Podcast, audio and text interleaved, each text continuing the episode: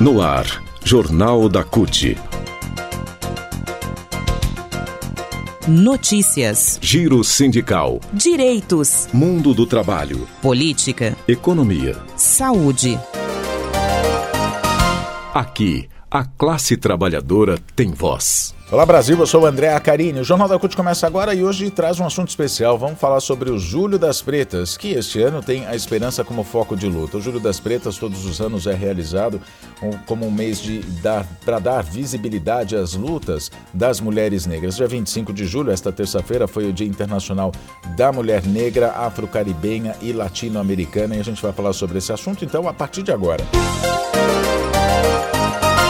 Bom, o mês de julho para os movimentos de mulheres negras, incluindo as mulheres da CUT, é o Julho das Pretas, período em que é reforçada a luta contra o racismo que impacta mais diretamente, de forma mais cruel, essas mulheres. São elas as que mais sofrem, por exemplo, em crises, com a perda de seus empregos, as que têm menor renda no mercado de trabalho, as mais vulneráveis a trabalhos precarizados, a sexualização de seus corpos. O Júlio das Pretas, cuja data principal é o 25 de julho, Dia Internacional da Mulher Negra, Afro-Caribenha e Americana, e aqui no Brasil também Dia de Teresa de Benguela, a gente vai falar sobre isso daqui a pouco. É um mês em que também é reforçada então a luta por políticas públicas que promovam maior proteção social. Ainda que essas lutas sejam permanentes, no mês de julho diversas atividades são realizadas pelos movimentos de mulheres como, força, como forma de reforçar a conscientização da sociedade para a realidade delas. Bom, mas nos últimos anos, desde o golpe, a luta das mulheres tem sido de resistência. Agora, em 2023, ah, os ares da esperança tomam conta, tomam conta com o governo progressista, mas quem vai falar sobre isso é a secretária de combate ao racismo da CUT, a gente ouviu ela, a Natalina Lourenço, que vai falar sobre esse Julho das Pretas, sobre esse 25 de julho. Depois de longos seis anos, é, após o golpe, é, nos últimos seis anos, é, esse Julho das Pretas foi sempre um julho de muita resistência de estar o tempo inteiro ali, é muito atenta e muito resistente e de tentando garantir a vida.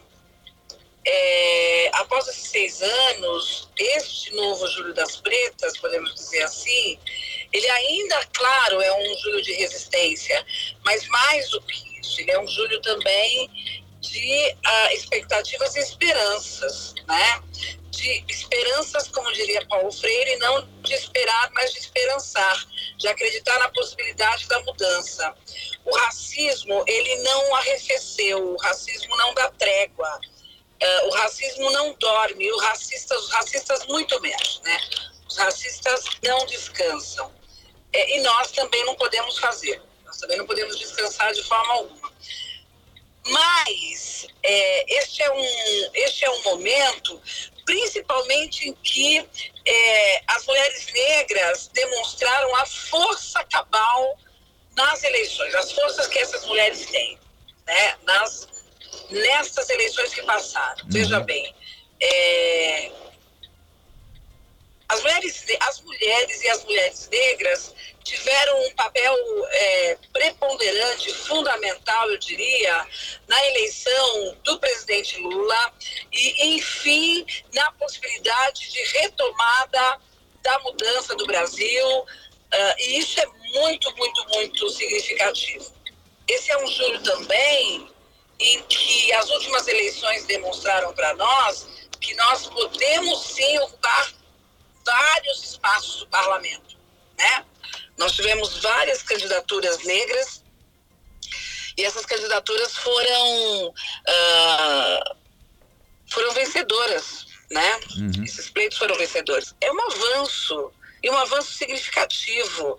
É claro que o racismo como sistema ideológico, ele acaba sempre criando um mecanismo que uh, faz com que a gente avance um passo e retroceda dois ou três. Mas mesmo assim nós avançamos. Uh, e este julho é um julho não só de resistência e de luta, mas também de vitória, de fortalecimento, né? Uhum. Uh, isso é muito significativo. Podemos dizer de empoderamento, Nós temos inclusive, no né? governo Lula é, várias ações importantíssimas é, que podem impactar e reduzir a exclusão da população negra, por exemplo, no mundo do trabalho, nos serviços públicos. Isso é uhum. importantíssimo. Eu estou dizendo que é, a vitória desse novo projeto, de um outro projeto político, uh, nos dá tempo para respirar. Uhum. E mais do que isso, fortalece a nossa, a nossa luta de que da necessidade da vida, uhum. né? A nossa luta sempre foi pela garantia da vida, mas não só da vida da população negra, porque quando as mulheres negras lutam pela garantia da vida da população negra, elas estão lutando por políticas públicas que vão garantir a vida de toda a população brasileira. Uhum. Seja por sermos arrimo de família nas nossas famílias, seja por estarmos no ativismo ou na militância, nas organizações sociais, no movimento social, nos sindicatos e agora no governo. Bom, nós ouvimos então a Natalina Lourenço, a secretária de combate ao racismo da CUT, validar alguns dados, não é?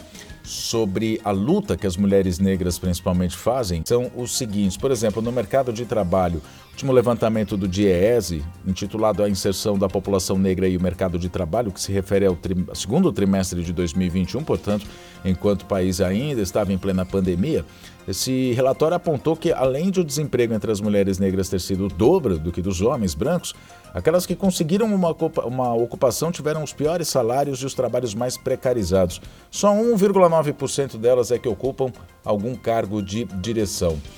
Na questão social, aliás, os dados do mercado de trabalho vão além, né? Elas têm as menores rendas, por exemplo, elas ganham só 46,3% do que ganham os homens brancos, portanto, elas estão na base da pirâmide social. Por falar em social, ainda de acordo com dados do IBGE de 2021, 45% dos lares brasileiros são chefiados por mulheres, 63% desses por mulheres negras e que estão abaixo da linha da pobreza.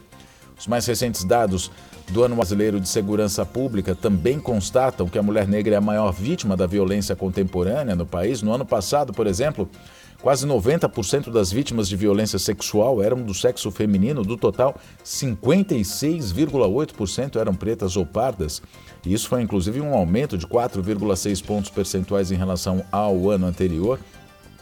Então, o Júlio das Pretas dá visibilidade para essas lutas, para acabar com o racismo, para garantir às mulheres políticas públicas de assistência, de proteção social, também mais respeito, mais dignidade. Em 2023, o Júlio das Pretas está na sua 11ª edição. Ele foi lançado em 2013 pelo Odara, Instituto da Mulher Negra. Foi instituída a data em 2014, né, o 25 de julho, dia de Teresa de Benguela e da Mulher Negra no Brasil, por decreto da presidenta Dilma Rousseff. Este ano, Júlio das Pretas tem como tema Mulheres Negras em Marcha por Reparação e Bem Viver, justamente em alusão à reconstrução que se dá no país após seis anos depois do golpe de destruição do Brasil.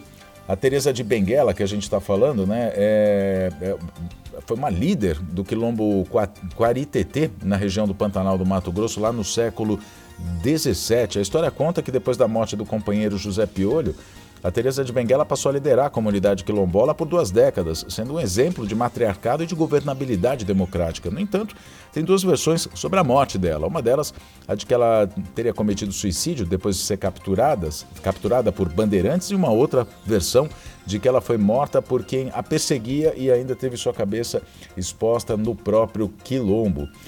O Dia Internacional da Mulher Negra, Afro-Caribenha e Latino-Americana, celebrado todo dia 25 de julho, nasceu em 1992, no primeiro encontro de mulheres negras, latino-americanas e caribenhas, que foi realizado em Santo Domingos, na República Dominicana, América Central. Além de propor a união entre essas mulheres, esse encontro visava também denunciar o racismo e o machismo enfrentados por mulheres negras não só nas Américas, mas também em todo o mundo.